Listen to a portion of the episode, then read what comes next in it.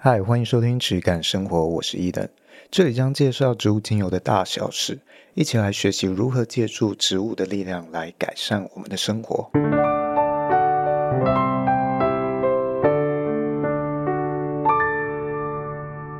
欢迎收听质感生活，我是伊登，我是轩。今天我们要再来深入讲解一下成分分析这一块，之前讲的都比较算是概率一点。其实，在这个这一块里面，还有更进一步会去讲说，你要看这个里面的一些数值，像是光谱或峰值。今天就很简单的讲一下，而这些东西，那也简述一下为什么这个东西，我觉得对我来说，目前它还没有办法帮助到我。嗯，会聊这个主题呢，主要是最近又有一个客户哦来询问询价，那他是一个。做产品的，那他本来做产品就已经卖的蛮多蛮好的，他是要走这种呃 GMP 这个量比较大的产品商，那他现在要做一个有含精油的，他就希望要有一些东西能够为这个产品背书。嗯，他也说他去很多的芳疗机构学了学了这些东西，那他要想要很认真的推广。那我我也认为他是真的是有心，他也喜欢这个东西，所以才愿意，也许用比较高的成本或比较多的心思在找这些东西。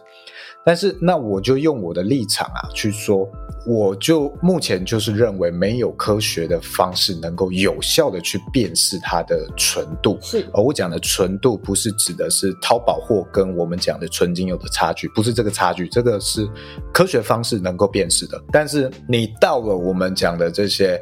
主要的欧系的盘商，他们去买纯天然的单体，再去混合的这种，是我认为很难去跟纯精油去辨识的。嗯，好，那对方就想要有成分分析啊，他想要有这个呃分析的报告，然后要有光谱，有光谱，他觉得就能够辨识它的品质，能去为它做一个背书啊，呃，没有这些，他就觉得是不够专业。不够有有点像是自说自话的一个精油哦。那其实目前来说，精油你真的要讲纯精油，我认为它就是目前还在一个自说自话的阶段。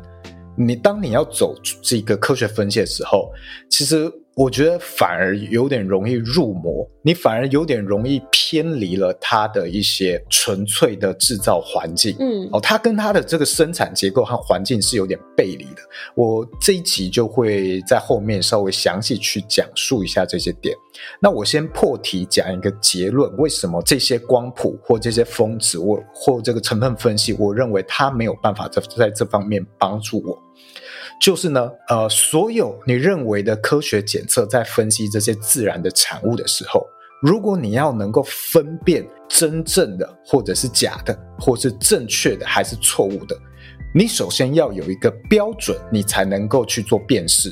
但科学其实很难去为这种自然的东西，啊，去定一个准确的标准范围。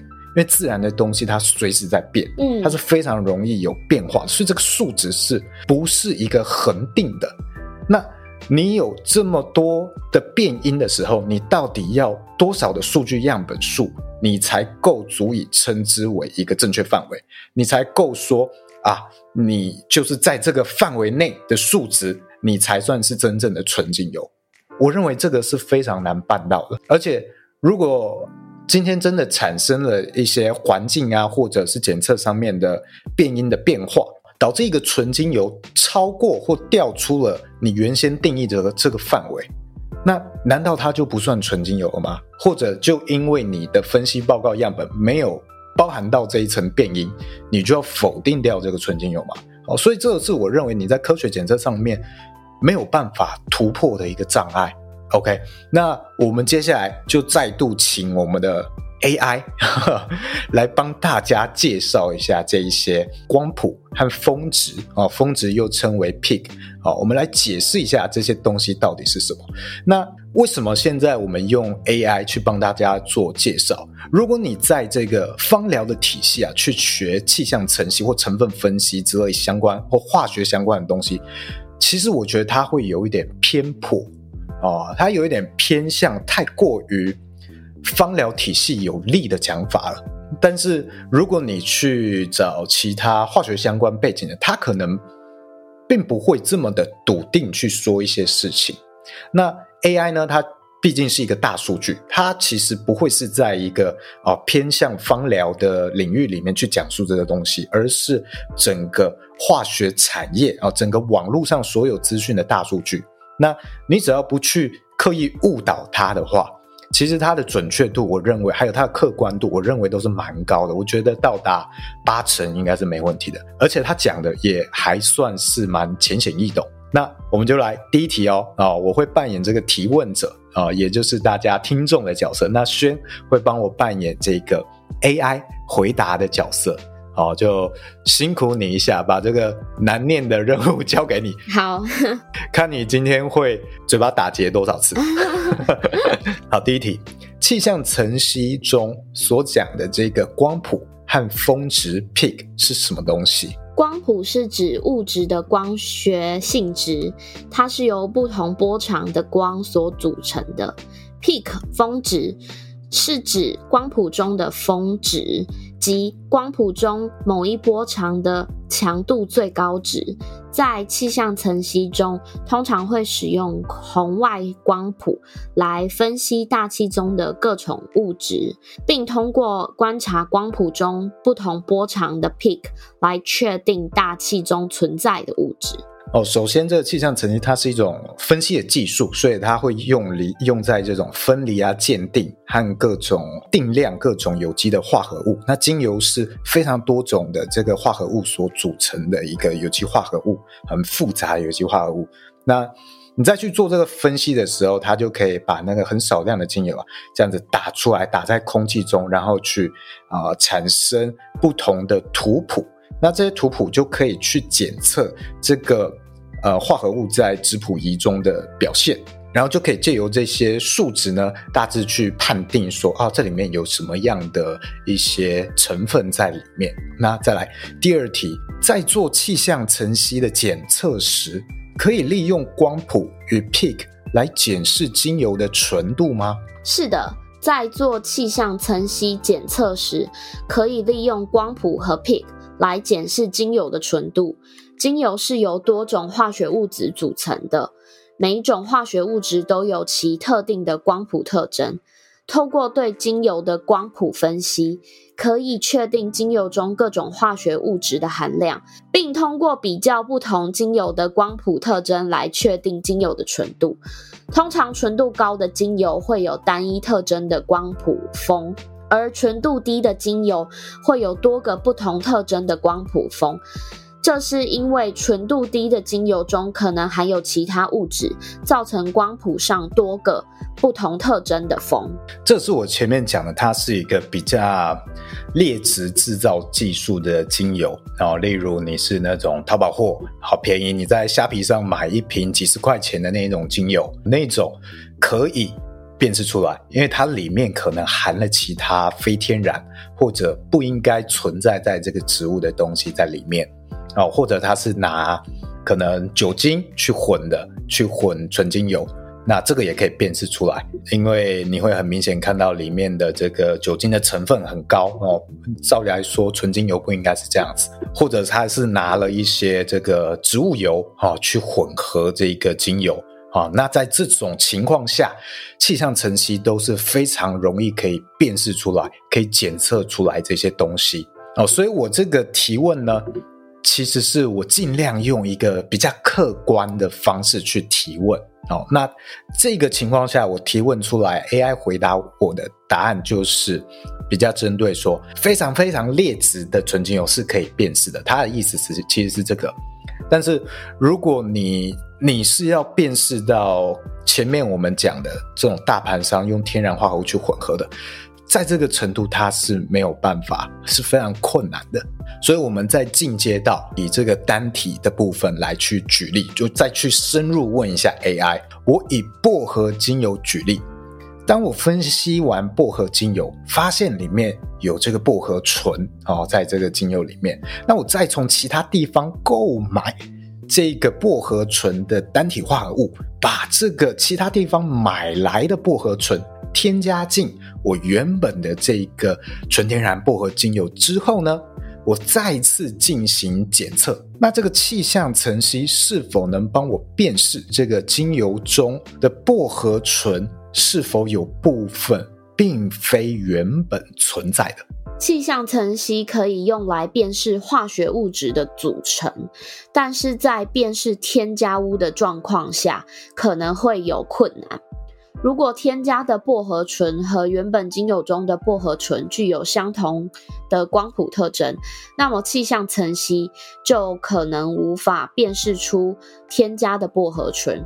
然而，如果添加的薄荷醇和原本精油中的薄荷醇具有不同的光谱特征，那么气象层析就可以能够辨识出添加的薄荷醇。不过，要确认精油是否有人为的添加其他物质，还需要进一步的分析和检测，例如比对其他正确的精油光谱特征，或者采用其他方法来确认精油的纯度。哦，所以我们知道，如果你是讲究看这个光谱啊、peak 值这一些流派啊，去声明说这个东西可以去检测出纯度差异的，主要它的根据来源可能是来自于单一化合物，即使它同样都叫做薄荷醇，它可能会有细微的差异，它检测出来的表现啊，它的这个图谱啊会有差异，所以我从这个。印度胡椒薄荷里面提出来的薄荷醇，可能跟呃我这个台湾香茅里面提出来的薄荷醇，它的表现会有差异。所以如果你拿台湾香茅里面提出来的薄荷醇加进去，那它会影响到我最后最后呈现薄荷醇的这个数值表现。哦，它的基础理论大概是这样子。如果我们要辨识，是因为这个薄荷醇会产生数值的波动。好，那我再进一步提问给 AI 说，诶，那全世界的薄荷品种、变种、种植地区这么多，我要怎么定义一个薄荷精油中的薄荷醇？它应该要有的正常峰值范围？定义一种精油中某种化合物的正常峰值范围，通常需要大量不同来源的精油进行检测，并统计其中某种化合物的峰值数据。具体而言，你可以选择不同的薄荷品种、变种、种植地区的薄荷精油。并对其中的薄荷醇进行峰值检测。通过统计这些数据，你可以得到薄荷醇在不同来源薄荷精油中的峰值范围。此外，统计数据也可能需要考虑一些因素，例如采收季节、提取方法、储存条件等，可能影响到精油成分的变化。最后要注意的是，精油成分的变化不仅受种植地区的影响，而且还受到其他因素的影响，所以统计出来的正常范围可能不是绝对值，只是一个相对参考。好，所以我们知道它需要经过非常大量的统计。也许今天我要统统计这个台湾的薄荷精油，它的。这个表现的话，我需要非常大量、非常多次的检测啊，甚至可能台东的薄荷它要独立去检测，因为它出来的表现可能会跟这个宜兰种的就会有很大的差异，因为环境变化的不同哦，甚至它可能需要去植物学家去辨识啊，它里面有没有混掺到其他品种，因为这个是很常容易发生的，所以这些都是它的可能的变因。那刚刚这个 AI 说到需要很大量不同来源的检测，我就再继续问他说：“你指的这个大量不同来源的检测与统计啊，才能定义它的数值范围？这个大量指的次数和范围大概是多少？”在确定一个品种的精油中某一成分的正常峰值范围时，需要进行大量的检测与统计，才能获得可靠且准确的结果。具体的次数和范围取决于该品种的生产量和分布，以及检测技术的精确度。一般而言，进行越多次且范围越广的检测，得到的结果就越可靠。我觉得你讲话越来越像 AI 了。嗯 很有 AI 的灵魂，就是没有灵魂。嗯、OK，所以这个 AI 基本上在这一句这一题讲了一个废话，对，十足的废话。它算是一个没有上限的，就是你检测越多次就越准，嗯，那检测越少次就越不准。可是意思就是说，等于说，假设我这个植物的品种，它可能在各州都有。然后各个产地都有，假设有十个国家好了，那这十个国家里面，每一个国家又有十个位置在种植。如果我要越准确，我等于说我要去采收一百个不同的地方，然后来做检测，然后还要照顾到，假设这个植物它是四季都生产，那我就要有四百个样本的意思吗？嗯，我觉得这个真的很难界定，这也是为什么我前面讲说，你自然的东西真的很难去给它一个所谓的标准范围。嗯，例如，呃，我们常常拿食物或水果举例。OK，你今天要讲一个芒果多少算一个？它怎样的数值或成分表现算是好的芒果？那我们懂得品味芒果，那就很简单呐、啊，就越甜越多汁，它就是越好嘛。这个是不是芒果本身的一个物种基因上面的优劣势？自然不存在这种优劣势，而是我们的喜好。所以这些是我们评断，我依据我们喜好，人类比较喜欢的表现。那当你在其他国家，你种了一个非常难吃的芒果，一点也不甜哦，又苦又酸，啊，没有汁，干巴巴。那你出来的这个成分可能会跟台湾的芒果哦千差万远，会差非常多。那你搞不好会被会被这个成分分析派的去定义说，哎，你我看你这个表，你这不是真的芒果哦，那它不就很可怜哦？它只是比较比较不好吃，比较不符合人类的喜好。那就因为这些。呃，你的范围，你的检测数据样本没有涵盖到它的这个变因，而去否定了它，这很像是，很像是一个社会，因为因为我们的认知不足，而对某些族群哦，弱势族群有有歧视啊，有点像这种感觉哦。所以你这个范围到底要怎么定？谁有资格定这个范围？OK，那你今天说你你去学的这个芳疗机构，它它有这些正确数值的表现的这个报告好了，哦，跟你说你哪一个品种看这个数据的的范围，那它到底做了多少的检测才有资格去定义这个范围？它到底做多少次？那它是拿哪些品种、哪些地区种的？那它到底有没有真的去好好辨识这些植物的的品种？哦，有没有好好去分类，也筛选掉一些品种的差异啊？去先做出泰选，这些我觉得可能都没有。我们在之前讲过统计学，你要成为有效的一个统计样本数据，你至少要有三十次的呃样本哦，才算是一个最小最小有参考度的数值。那你今天要讲？好，假设法国的薰衣草好了，法国的真正薰衣草，你有没有检测到三十次的样本？有没有检测三十个不同农场，或者是三十次收成的数据样本？我认为应该是没有。你光要做一次两次，好，你可能就已经拿去写书了啊，拿去教学了，哦，教说啊，这个就是它的正确参考范围，所以。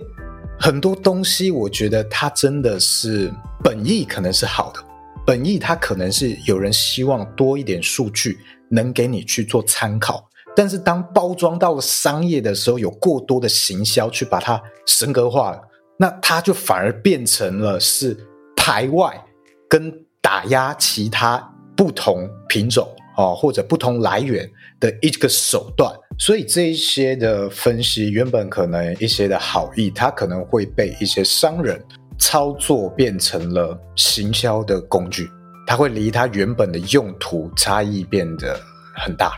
那我继续再问 AI，问到说，诶，同一个品种啊，同一个精油的品种，如果种在同一个地区，有哪些因素可能影响到它光谱的呈现？同一个精油品种，如果种在同一个地区。可能影响到光谱呈现的因素有土壤质地、不同的土壤会影响植物生长和细胞发育，对于精油中化学成分也会有影响。气候条件，气候和降水量会影响植物的生长和细胞发育，对于精油中化学成分也会有影响。植物龄，植物龄也会影响精油中的化学成分，例如新鲜的植物会产生更多的精油。收获时间。收获时间也会影响精油中的化学成分，例如收获时间晚的植物精油会含有更多的酚类化合物。生产方式，生产方式也会影响精油中的化学成分，例如手工收获和机械收获对于精油中的化学成分会有影响。因此，为了获得有效的数据，在检测精油时，应该详细记录和控制这些因素。哦，这些可能还不是全部。像我自己有想到的，还有啊、还有哪些东西会影响到这个数值的呈现？例如机器的不同，你气象晨曦的这个仪器，基本上每一个实验室检测中心，嗯，他们用的机器都不一样，因为有非常非常多的品牌与型号，而且每一年他们都在出新的机器。好、哦，所以基本上。每一个检测报告产出所用的机器都不一样，嗯，所以机器本身就会给这个最后产出的数值带来一个变异，那再来校正。也是一个变化，嗯嗯嗯。校正其实这些精密仪器啊，你要去做校正，其实是相对来说比较困难。你搞不好你需要回原厂保养啊，或者其实你的操作人员没有办法为它做很精准的校正，那都有可能会导致这个最后产出的结果产生很大的偏差。所以你到底有没有好好为这个机器做好这些的校正呢？这个也是值得去思考的一个变因。再来操作人员哦，他操作的一些因素啊，操作的流程等等啊，他控制的方式等等，这些都也还是会影响到。所以它的变因有这么这么这么的多，嗯，你却要再检测一个非常具有变化的植物品种，然后你要为它去定义一个你落在这个范围内的数值，你才叫真正的呃某个品种的精油。我认为是太过天方夜谭吗？我觉得也不算天方夜谭，我觉得是有点超意哦。我觉得有点强人所难呢，就是对，我觉得它不是完全没有价值哦。例如，你今天 OK，你没有办法信任你的厂商，你希望他在产出这一批的时候，他自己做一次成分分析。OK，他有了一个表格报告，告诉你，呃，我今天的这个薄荷。它的成分哦，它的峰值表现大概是这样。那你收到的时候，你怕它会给你调包，或有混合，或出的跟那个样品的不一样的东西，你担心，所以你自己也做了一次成分分析啊，你去看对照这两个。表格，你去检测是不是差不多？没有差很多，好，那可以确认，哎，是同一批啊，你也没有去去添加其他东西。我觉得它最大的一个其中一个价值，可能是用在这一方面，嗯，哦，又或者是你今天要去做做药，好了，你就是要这一个品种。它产的某一个化合物，你的分析，你你去做的这些测验检测，都是用这个化合物啊，它落在这个范围数值内，你觉得才对你的这个未来要开发的这个药品啊什么的，你觉得呃？啊，落在这个范围内会比较准确。你去用这样的方式来稳定品质，我觉得这样也是一个很好的用法。嗯，但是你要用这个东西，你检测几次就去盖刮到啊，全世界，然后其他某一些地区跟你天差地远的一个同样的品种哦，你是说，哎，你怎么跟我长得不一样？我皮肤这么黑，你皮肤那么白哦，你跟我。不一样，你不是人类，只有我才算是人类。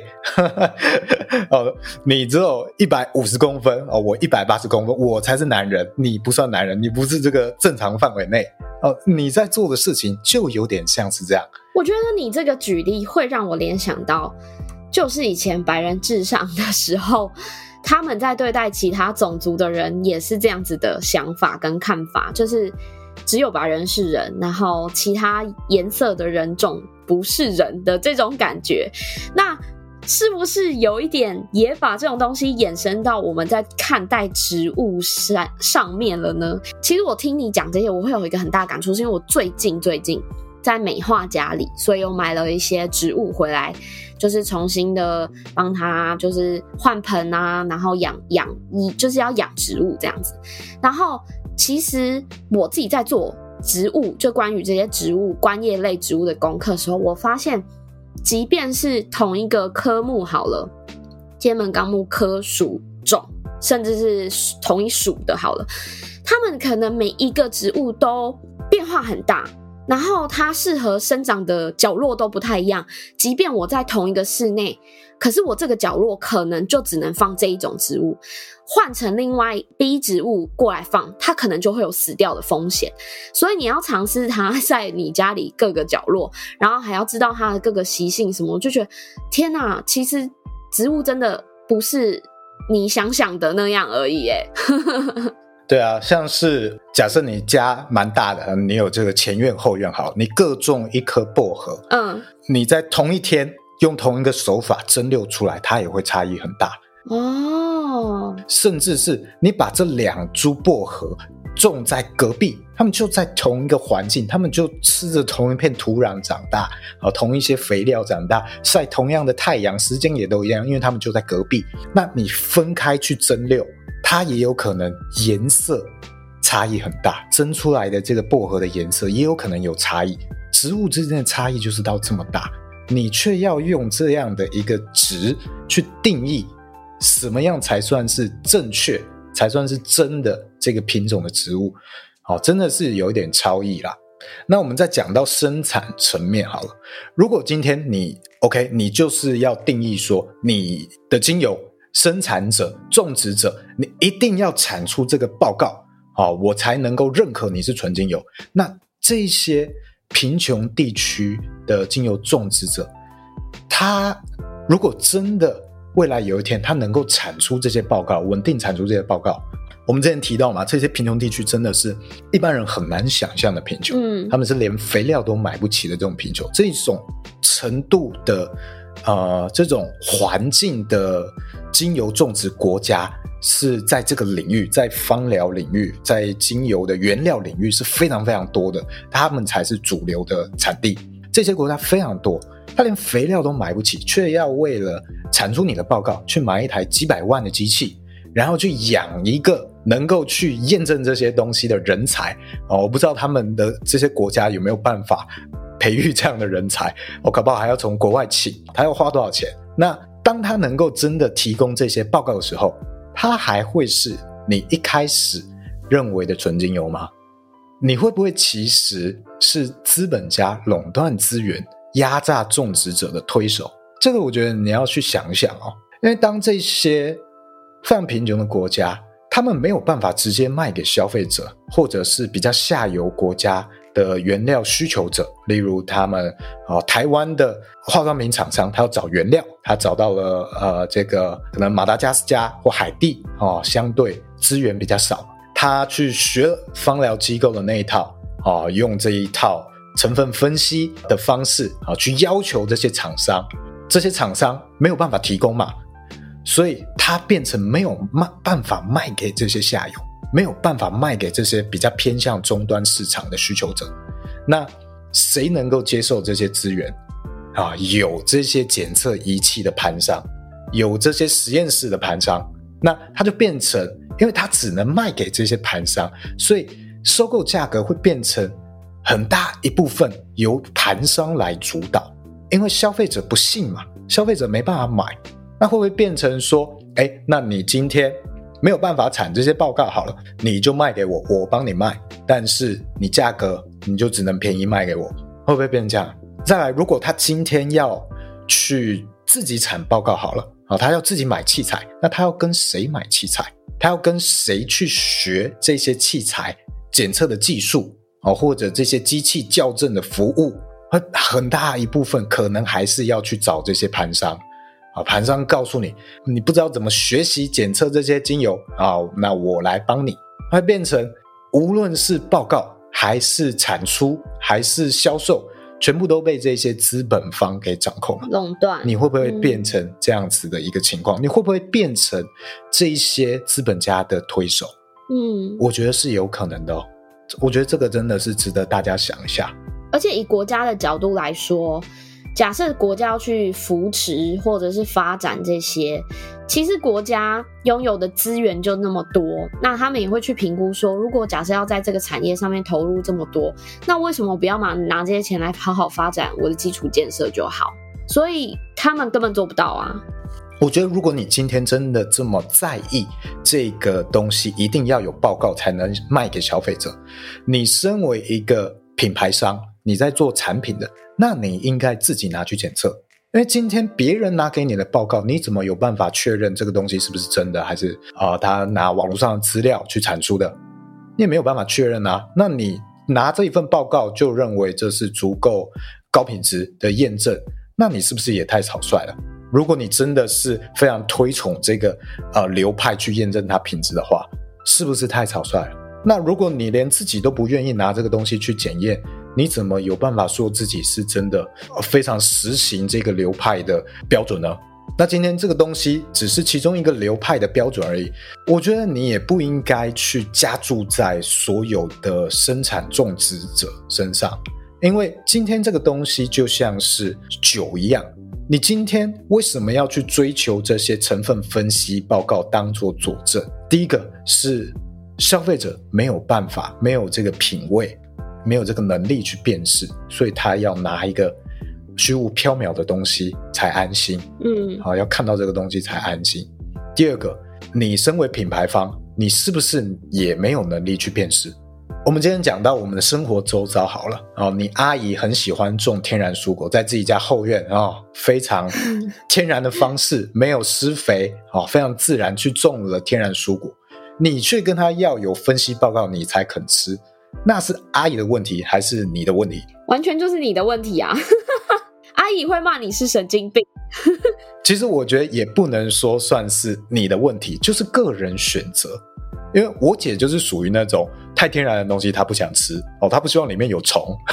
哦，是哦，倒不是为了这个分析报告，但他可以接受这个东西长得很干净，里面不会吃到虫，但是他可能有点农药，他也没关系。哦，对，这个东西是个人选择，嗯，但你不能因为说你没有这个分析报告，你就不是天然，你就不是专业的蔬果哦。这个专业的定义非常非常的广。他也可以完全不做这些分析报告，但是他他种的超棒、超好吃、超甜，啊甚至没什么虫，他一样也可以是专业。所以你不能以景观天，我们要去多一点培养我们自己的洞察力。我们如果今天要去品鉴精油的这些品味，或者要去洞察这些存在的商业包装或行销手法，我们一定要去多一点洞察力。我举例。一加一是多少？所以你觉得是多少？诶、欸，以数学来说，好像是二。你是不是怕有陷阱？对，我觉得这个问题有点简单，让我不刚刚不知道怎么回答。大家都知道是二，但是有多少人想过一加一为什么是二？为什么？因为学校就这样教我们嘛，对不对？对。但是如果以数学啊。你如果你是数学系，你要去证明一加一等于二，他要写非常非常大的一个验证的公式，写满整个黑板，他才能够验证。嗯，所以当你去思考这个一加一为什么是等于二，产生了一个你在思考这个东西，产生一种怪怪的感觉的时候，这个怪怪的感觉就是洞察力。我们的教育一直在教我们某一些问题。每一个问题都有一个相对应的答案，这个让我们很少有机会去用洞察力去洞悉这些问题。例如，哎，为什么成分分析它的这个数值能够代表这个精油的纯度？为什么？明明就是一个非常有变化的东西，这么多变音的东西，为什么？我再举一个例子，这个例子是我最近才意识到的。轩尼有没有？呃，听过石油会挖完？有，因为地球资源是有限的。哎，我们以前学校的时候都学石油会挖完嘛？你你那时候学的时候是告诉你石油几年以内会被开采完。那个我上课没有在听。我的话，我我学这个可能是小学的话，可能二十年前左右学这个东西。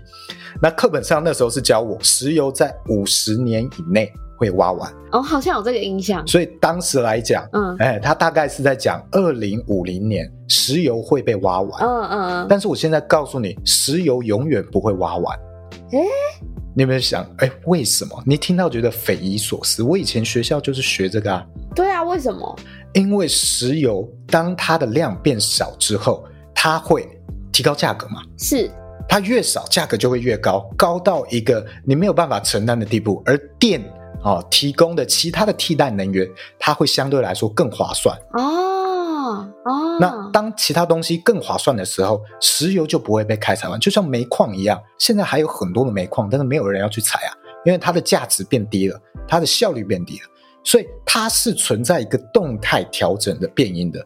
那或许当时的情境没有办法想象到未来会有替代能源，所以他所以直接就写了这样的一个答案，告诉你石油就是会花完，二零五零年就是会没有石油。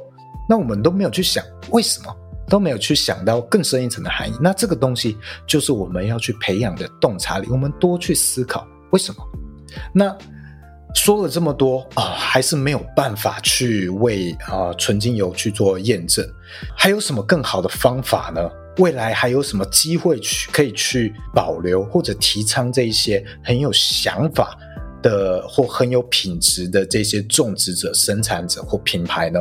我认为分析报告一样可以用来去辨识这种啊很假很假的非天然合成精油，或者是非天然成分的一些产品，或者是像我刚刚讲的，你去辨识某一批原料收到的是不是跟你的样品一样哦，你自己拿来当一个。核对这一批批次的工具分析报告，我觉得主要是用来这一方面，或者你要进一步拿去做做药品，这是分析报告的用途。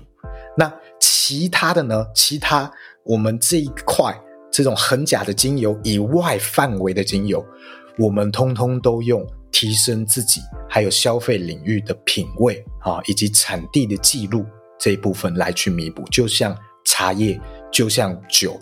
啊，就像咖啡一样，嗯，这个我觉得才是我们应该要去前进的方向。是你说，哎，零售市场大家没有办法分辨啊，那这块是可以去努力的，去教学的嘛，嗯，可以去去累积的嘛，因为咖啡也是逐渐被大家去推广起来的啊。某一年以前，大家是。完全没有喝过这种东西的，但也是能逐渐提升出品味这个东西啊的一个理论的啊。对啊，最早都是喝那种三合一、二合一的啊。没有，我讲最早是没有咖啡，哦、没有在喝咖啡，还只有在喝茶。茶过渡到咖啡的中间有三合一跟二合一的时期嘛？我我觉得那个比较算是个人，就是很多人。应该说，大部分人可能都是先从这种二合一、三合一咖啡开始喝的，是这个比较像是算是个人经验经历的部分。那你喜欢那个东西吗？所以你还会进一步再去品鉴、去尝看看各种不同的东西哦。便利商店，呃，最便宜的那个咖啡跟哦两倍贵的精品咖啡到底有什么差？嗯，诶，好像有一点差。哦，逐渐再去那些小店家。那整个历史来看，咖啡。在咖啡之前，可能大家是喝茶，然后有一天就出现咖啡这个东西，哇，这么苦哦，这么苦的东西谁要喝？好像小孩子喝到黑咖啡一样。我相信一开始也是这样子，咖啡在我们历史中第一次出现，我觉得也是经历这样一个过程。但逐渐大家也是能够接受啊，逐渐也是大家能在这个苦味中品尝出它的风味啊。好，甚至像呃，我们前几集君讲的，哎，还甚至他们现在演变出各种。哦，推翻掉他们以前品鉴机制，什么呃放了很久的这种泥煤味的咖啡呀、啊，哦，都有人能够品鉴。甚至我觉得他们讲的这个、放了很久的咖啡，你如果拿去真的做成分分析的话，它可能会有一些因为不是很新鲜产生的对健康稍微有害的成分。但是我们在品鉴一个东西的时候，不一定完全只看健不健康。例如，我们吃薯条，薯条我们的品鉴，它就不会只关注在健不健康，而是在好不好吃。那植物这些东西，我觉得它的品鉴范围是非常非常广泛的啊，甚至是我们包我们有一些植物成分里面有一些我们认为比较危险的成分，或者比较容易造成敏感的成分，甚至有一些人会说啊，这个成分有害。我觉得这些全部都还是能在某种适当条件下去做品味的，这些都是我们可以去探索的。那过去我很常会去纠结啊，我这个东西到底是真正完全纯天然没被第没被动过手脚的，还是这些盘商有混合到一点高阶香精或天然的单体，然后这样混合有加工过的天然精油？我觉得未来要再去分这一块，就是。因为很难依照分析报告嘛，很难依照科学，除非出现了突破性的进展。那这一块就是依靠我们的品味感受来去弥补。那再加上可能这些产地啊、哦，产地你虽说它的经资源不多，但多多少少还是有手机，可能也有一些这个呃经营者他有相机啊，可以做记录嘛，多一点这些记录，那也多去。让消费者能够直接听到这些经营者讲什么，也许 podcast 啊，要采访访谈，哦，种植者自己经营 podcast 啊，YouTube 哦，或者它就是一个观光农场，能能能够让大家去拜访去体验，我觉得这些。才是更有效的分辨方式，而不是你只相信，好像过去学校学的，你一定要有一个人来告诉你一个文字上的答案，一个数据啊，你才相信。我觉得你反而容易被误导，产生偏差，离这个自然的东西越来越远。好，今天这一集大概就是这样。今天这一集讲的比较。又是一个比较深入、比较沉重的主题。但我们有吸，就是我们有尽量让大家轻松一点去理解这件事情。所以这个东西真的是你要用科学的方式啊，非常困难。你要是能用这些方式去去做鉴别，那中药早就做了，那个保养品早就做了，美妆早就做了，不会轮到精油这个市值这么小啊。相对来说，他们可能。比这些产业百分之一都不到的产业，你轮到这边才突然发现说，哎，今天用这个就可以验证出它的纯度好坏啊，不会轮到我们嘛？嗯，这个你只要有一点洞察力，用逻辑就可以去思考到的。我相信大家都很聪明，点出来之后，大家都可以意识到这里面存在的一个变因。那。我不是说这些东西没有用，那但是你在未来学习到或者进入这些体系的时候，你比较能够知道你到底在学什么东西，你到底应该用怎么样的方式去看待一个自然的东西。好，好，希望这一集之后我就不用再讲这些成分分析的东西，我觉得已经直接讲得太多了。哎、那我最后问一个，这个客人应该就是没有不会。是我们的潜在客户吧？我觉得就不是，因为他的理念不太一样。这样对啊，你一听就知道想法差异很大，哦，看品质的方式差异很大。那我觉得，即使你有成交，未来后续也是彼此的一个负担。嗯，因为你要的东西我没办法提供，是那我鉴别的方式你没办法理解。我觉得在精油这个领域啊，我接触到的许多人。我不知道不是是不是因为芳疗这个领域，还是它跟美容比较相关的关系，你会碰到非常多非常高傲、非常自负的人。嗯，所以我是觉得有时候很难很难交朋友。哦，跟其他的这一些经营者，除非我们的立场不同。例如，我今天是一个盘商，那我今天接触到了一个种植者，通常我们可以比较好去配合，因为我们的立场比较不同。但是像是进口商与进口商之间，啊，常常会互臭啊，你就是烂啊，你怎样怎样不行，我实在是很很厌倦了这一种的这种的竞争啊，嗯，所以希望未来可以不用再去讲这些东西，啊，回归到我们的品味啊，回归到我们自身的感受这一块，这些竞争啊，还有这些的自负，就像我说的，我们有一个成长的曲线。要经过了一个某一个阶段，才会认知到自己有多么的不足啊！包括我，也是在某一个阶段之后开始体认到，我们对自然一无所知，而且可能终其一生都一无所知。你要一个教学者，或者一个经营者，或者某个呃有自认学者的人去承认这件事情，或者对他的粉丝去承认这件事情，我觉得是很有包袱的事情。嗯，哦，那那我没差，反正我是上游盘上。